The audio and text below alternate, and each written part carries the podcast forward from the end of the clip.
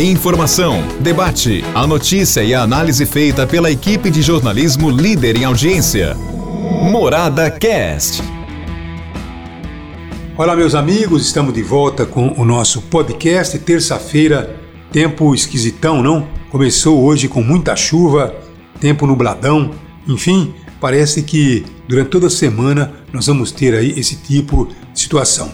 Mas hoje, viu, eu quero trazer para você aqui é, várias pinceladas em cima de alguns assuntos que eu pautei para o nosso podcast de hoje, viu? Mas antes, olha, deixa eu passar um recadinho aqui para você que me acompanha. Acompanhe, viu, o Grande Jornal da Morada ao vivo com a nossa equipe através do nosso Facebook, do Facebook do Portal Morada, e assim você fica por dentro das notícias da cidade e da região, não só com o som, mas também com as imagens de toda a nossa região. Então é isso aí. Acompanhe o grande jornal da Morada ao vivo com a nossa equipe através do Facebook do portal Morada. Agora os assuntos, né? Eu tenho aqui, viu, os números de hoje. Vejam vocês quanta preocupação, viu?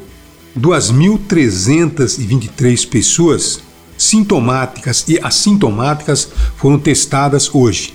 Isso representa que 873 pessoas foram positivadas. 37,15%. Quando partimos apenas aos sintomáticos, temos aqui 1.733 pessoas que foram testadas, 727 positivadas, 41,95%. Quer dizer, batemos um novo recorde.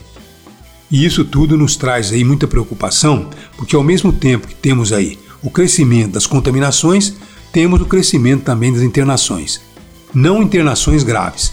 Temos apenas 5 pessoas em UTIs, mas passam de 20 já nas enfermarias, com pessoas com sintomas leves. Agora nós precisamos viu, é, intensificar os cuidados, tá bom? A vacinação, é, o uso da máscara, higienização das mãos e dessa forma nós vamos evitar aí tantas contaminações, porque segundo informações do pessoal da saúde, o reflexo disso é, são os encontros que tivemos é, com maior intensidade nesse final de ano. Primeiro, com muito movimento no comércio, nos shoppings, depois os encontros familiares, tanto Natal como no de ano. Então, o resultado é esse. O resultado mostra que quanto mais as pessoas se encontram, quanto menos cuidados elas tomam, pior a situação. Então, o vírus ainda está circulando. Se bem que a vacina deu uma aliviada, né?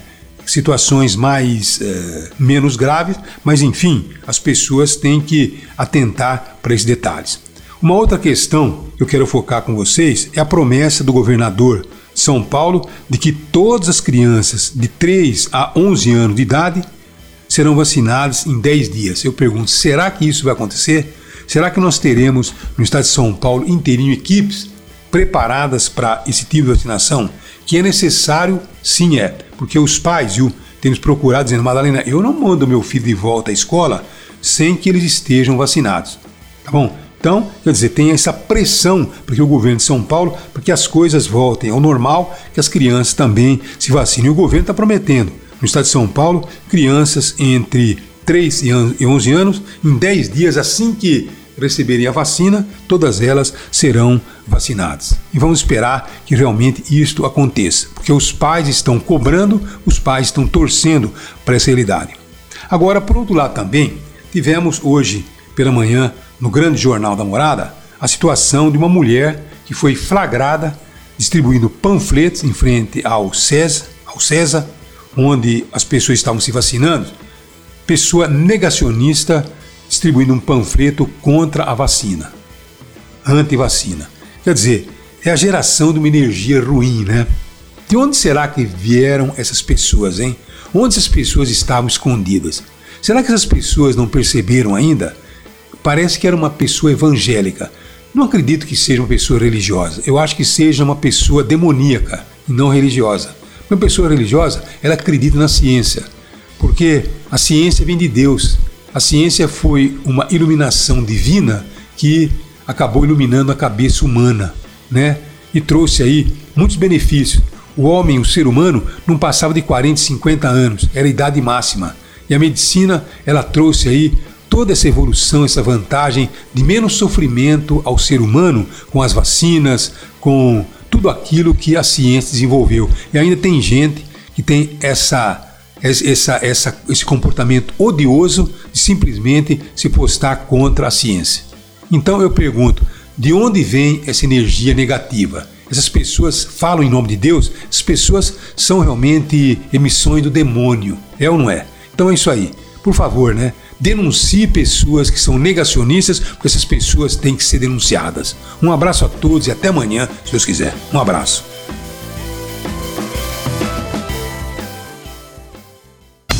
Morada Cast. Morada.